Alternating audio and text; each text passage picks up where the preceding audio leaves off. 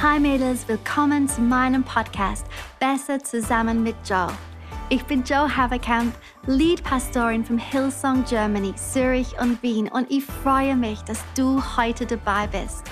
Ich weiß genau, dass das Leben so abenteuerlich sein kann aber ich bin mir sicher, dass Gott in den nächsten paar Minuten eine Oase für dich bereithält, die dich ermutigt, befähigt und inspiriert, dein volles Potenzial auszuleben. Genieße diese Zeit.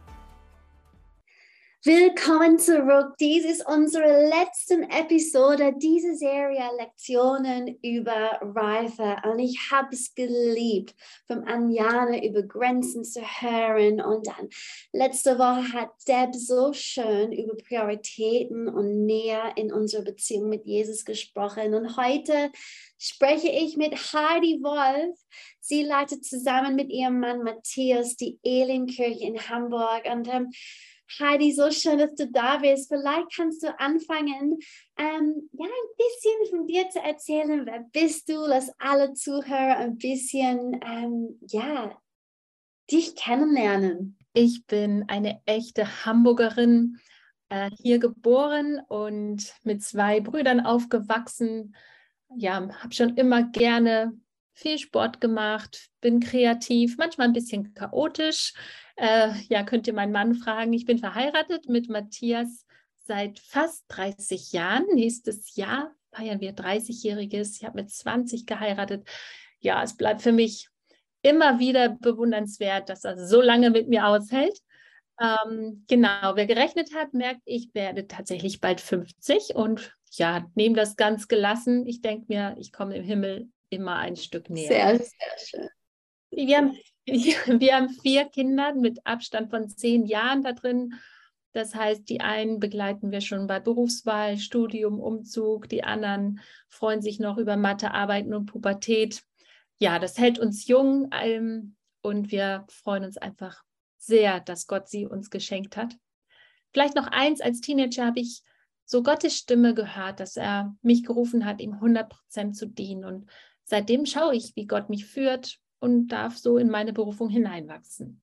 Mega. Hey, ich liebe zu hören deine Treue all diese Jahre als Teenager, diese Stimme ähm, zu hören und diese Stimme ständig nachzufolgen, ist so, so, so wertvoll. Und ähm, ich, ähm, ja, ich möchte dich ein bisschen ausfragen. Du bist ja lange in Leiterschaft jetzt. Ähm, wir sprechen über geistliche Reife. Warum denkst du, geistliche Reife so wichtig ist? Also es ist auf jeden Fall viel einfacher, mit reifen Menschen umzugehen. Ich denke, deswegen möchte ich auch reif werden, dass es andere nicht so schwer mit mir haben. Nein, also ganz im Ernst, ich denke auch, es ist, ja, es ist der Auftrag Jesu für uns. Er sagt ja, folgt mir nach.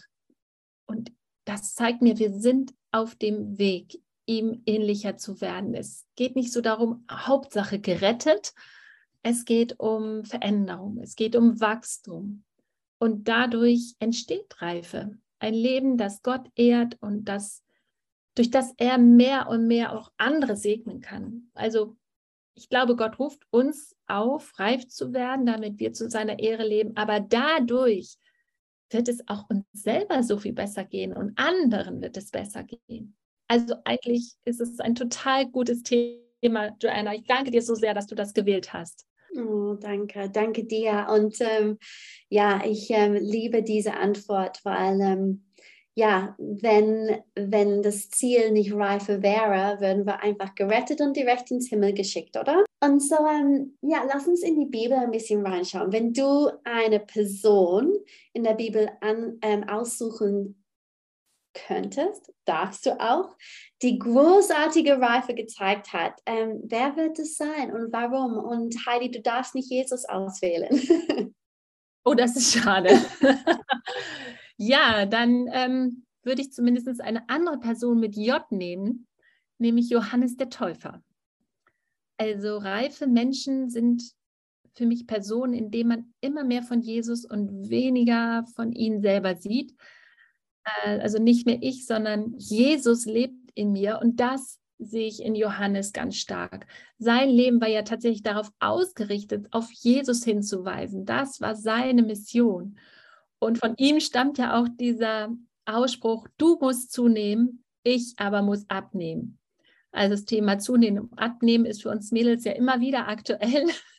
Aber bei Johannes bekommt es nochmal so eine ganz besondere Dringlichkeit, mehr Jesus, weniger ich. Und auch dort fällt mir auf, während Johannes das tut, während er auf Jesus hinweist, kommt er selbst in seine Berufung hinein, nämlich wegbereiter zu sein.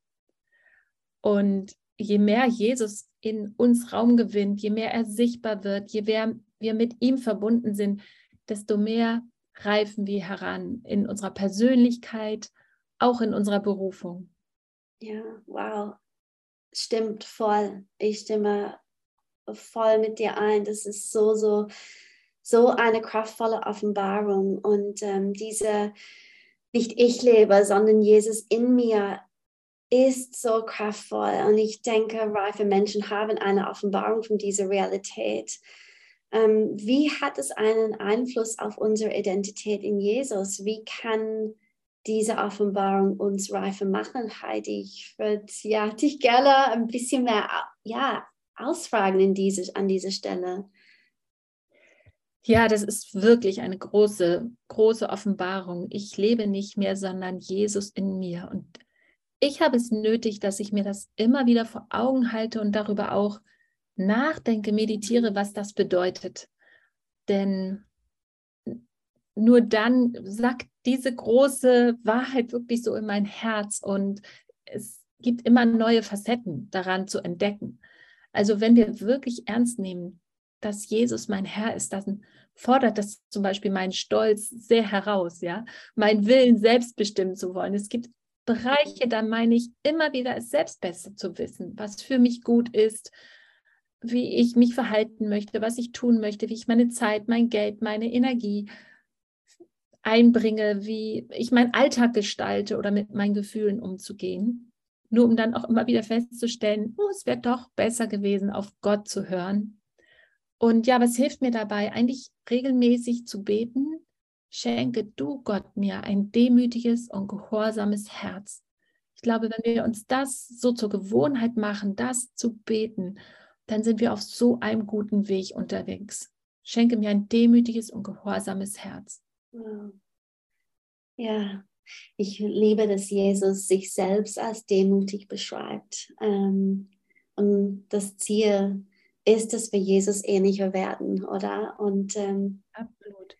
Ich finde, es ist immer gut, praktisch zu werden. Und ich wollte dir fragen, hey, was sind ein paar praktische Beispiele von Demut, die wir in unserem alltäglichen Leben üben können? Ähm, ja, demütige Menschen sind nicht darauf aus, selbst gesehen zu werden, sondern andere sichtbar zu machen. Wie kann das praktisch aussehen? Also irgendwann ist mir aufgefallen, dass wenn Menschen mir Ideen erzählt haben, dass ich meistens gesagt habe, und das stimmte auch, ja, das, die Idee ist mir auch schon gekommen. Oder die Idee hatte schon jemand, das, das machen wir schon. Und ich habe gemerkt, dass das den anderen irgendwie so das Gefühl gegeben hat, okay, so toll war meine Idee jetzt gar nicht oder ich äh, werd, kann nicht jetzt was wirklich Gutes dazu beitragen. Und jetzt gehe ich mir dazu über und versuche, den anderen zu bestärken. Wenn der eine Idee sagt, selbst wenn ich die Idee selber schon hatte, sage ich das einfach nicht, sondern sage, das ist eine großartige Idee, lass es uns so machen. Weißt du, wie ich meine, den Unterschied? Denn nach so einem Gespräch soll der Mensch möglichst nicht mich bewundern und denken, Mensch, hat die viele Ideen, sondern selbst ermutigt sein. Ich kann etwas beitragen. Ich hatte einen guten Impuls. Das ist so ein, eine kleine Sache, bei der ich merke, die hilft mir, andere Menschen zu ermutigen. Ja, dann ähm, fällt mir noch etwas ein. Und zwar gibt es ja auch diese Reife im Reden oder auch manchmal nicht im Reden, also im Nichtreden. Ähm, ich bin ja eher so ein Typ, der spontan ist, der schnell den Mund aufmacht, die eher viel redet und auch dann lernen muss zu schweigen. In meiner Küche hängt ein Schild, ich weiß, was ich denke, wenn ich höre, was ich sage. Also da wisst ihr, dass ich gerne rede und muss lernen, mir öfter mal was sagen zu lassen und mich nicht gleich zu verteidigen und auch weniger zu reden und mehr zu hören. Und ich stelle fest, Menschen haben ein hohes Redebedürfnis. Jeder erzählt gerne von sich und im Gespräch machen wir oft den Fehler, dass wir das Thema des Vorredners sozusagen als Sprungbrett benutzen für das, was ich eigentlich sagen will.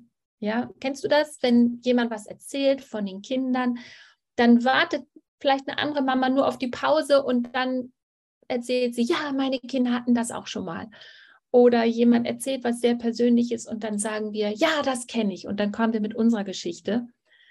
Und wie wäre es, wenn wir mehr lernen, wirklich zuzuhören, bei dem anderen zu bleiben und vielleicht nachzufragen, wie ging es dir damit? Was ist denn dann passiert? Und ich merke, wenn ich das tue, dann kommt so eine Tiefe in das Gespräch und der andere fühlt sich wirklich gehört, gesehen, spürt, dass ich echtes Interesse habe zu hören, was ja, was bewegt die Person wirklich dazu? Und es geht eben ja nicht darum, dass ich meine Geschichte platzieren kann, sondern dass der andere gehört ist, der andere sich wertgeschätzt fühlt. Das ist für mich Demut in der Praxis. Wow. Boah, Heidi, da muss ich aufwachsen. Ich höre dich zu und denke, oh, oh, ich mache das, ich mache das, ich bringe immer, bring immer meine Geschichten vor und hey, oh, wir müssen alle, wir müssen alle wachsen, hey, und das dürfen wir auch, das dürfen wir. Und ja, wenn ich, ähm, wenn ich was teilen darf, aber ja gerne. ähm, ja, ich kann mich schon erinnern, dass Gott ja ein paar Jahre her jetzt einmal zu mir über dieses Thema gesprochen hat und ich habe gespürt, gespürt, wie er mir sagte, ja, weniger von dir und mehr von mir, Joanna. Und meine Gedanken gingen sofort zu weniger von mir, weniger von mir, weniger von mir. Ah ja, Joanna, das ist zu viel von dir. Ähm, du redest zu viel, du ähm, hast zu viele schlechte Gedanken, du bist zu negativ und ja, unsere Menschlichkeit, gell? Wir, wir, wir sind dann immer auf die ungnädige Seite mit uns selbst manchmal. Und Gott, half mir ähm, herauszufinden, dass der Weg zu weniger von mir mehr von Gott ist. Und es gibt wirklich gute Dinge, die passieren, wenn wir Raum für mehr von Gott schaffen. Wenn wir mehr von Gott haben, gibt es mehr Vertrauen und daher weniger Drama, ähm, mehr Gebet und daher weniger Sorgen, mehr wie Jesus und daher weniger Fleisch, mehr Wahrheit und daher weniger Angst. Und ähm, Mädels, ich dachte, alle, die zuhören, vielleicht ist es gut für euch, darüber nachzudenken, was ihr gerne weniger hättet und mhm. was ihr mehr bekommen könntet von Gott, um dem Problem entgegenzuwirken und euch auf den Teil mit mehr von Gott zu konzentrieren, like mehr von Gott, wo brauche ich, wo brauchen wir mehr von Gott, dass das eine Auswirkung haben kann ähm, und in uns arbeiten kann. Und ähm, ja, macht das Sinn, Heidi?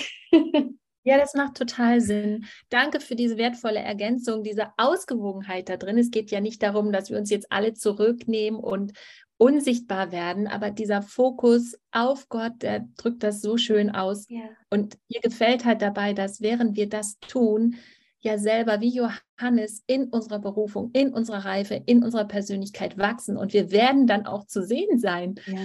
Aber in unserem Fokus geht es halt nicht um uns, sondern um Gott. Richtig ja. schön. Ja, so gut. Okay, letzte Frage. Ähm, die meisten von uns leben voller Leben.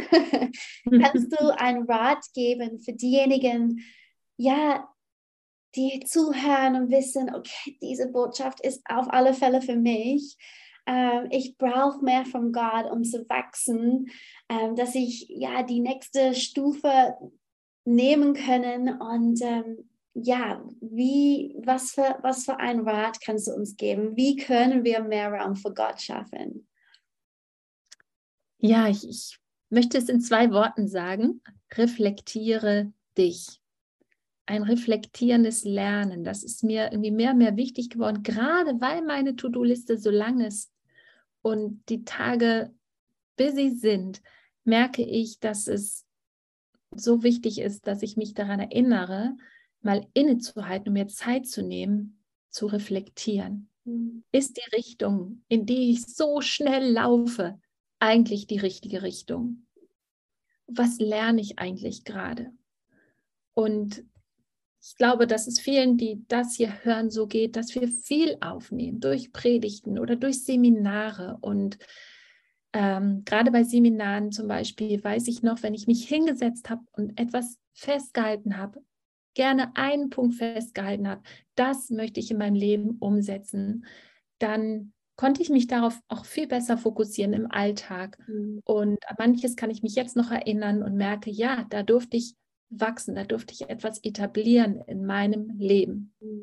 Oder zum Beispiel auch nach Fehlern, wenn in Vorbereitung von Events, von Projekten, wenn irgendwas schiefgelaufen ist, nicht einfach zu sagen, ach, wir machen weiter, Augen zu und durch, sondern einen Punkt zu finden, wo ich mich hinsetze, reflektiere mit meinem Team alleine, was war los, was, wo hat es gehapert, waren Erwartungen oder der Rahmen nicht geklärt, sodass wir lernen können für die, für die Zukunft. Ja. Bei Büchern genauso. Ich merke, wenn ich einfach so lese, dann ist das schön und gemütlich. Aber wenn ich mir Zeit nehme, mir mal eine Notiz zu machen, ein Zitat rauszuschreiben, dann dann merke ich richtig, wie mich das nach vorne bringt. Und vielleicht noch ein Gedanke, der noch nicht etabliert ist in meinem Leben, aber den ich gerne regelmäßig ähm, nutzen möchte, um mich zu reflektieren, ist, abends mit Jesus nochmal durch den Tag zu gehen. Und wenn ich das mache, merke ich, wie, mich, wie mir das so gut tut, mich zu fragen, wie habe ich reagiert? Will ich so sein? Jesus, möchtest du mir noch irgendetwas sagen? Brauche ich irgendwo Veränderung? Und vielleicht magst du eine der Sachen ausprobieren, wenn du gerade zuhörst, weil es braucht auf jeden Fall Zeit, aber es braucht auch ähm, ein Fokus auf Reife, damit sich Reife entwickeln kann. Das kommt nicht irgendwie automatisch mit dem Alter oder durch eine Krise, sondern es kommt, wenn wir uns darauf fokussieren, wenn wir beten, Gott schenkt mir ein demütiges Herz, wenn wir uns selbst reflektieren. Das wäre mein Tipp. Wow, so viel Weisheit. Vielen Dank, Heidi. Und vielen Dank, Mädels, dass ihr dabei wart für diese Serie. Ich möchte jede Person ermutigen und erinnern, Gott hat großartige Pläne für euch. Er mhm. liebt dich, er glaubt an dich, er weiß, dass du einen Unterschied in deinem Umfeld, Umfeld machen kannst. Und ähm, ich freue mich auf die nächste Serie. Ich liebe euch, Mädels, und ähm, in ein paar Wochen spreche ich wieder mit euch zu euch. Bis bald. Hey, so schön, dass du dabei warst. Ich glaube wirklich, dass wir zusammen besser sind als alleine. Diese Podcast-Episoden findest du wöchentlich auf iTunes oder Spotify. Alle Infos zu Sisterhood findest du auf hillsong.de slash Und wenn du Teil von Expand bist, dann schau doch auf expandwomen.de vorbei.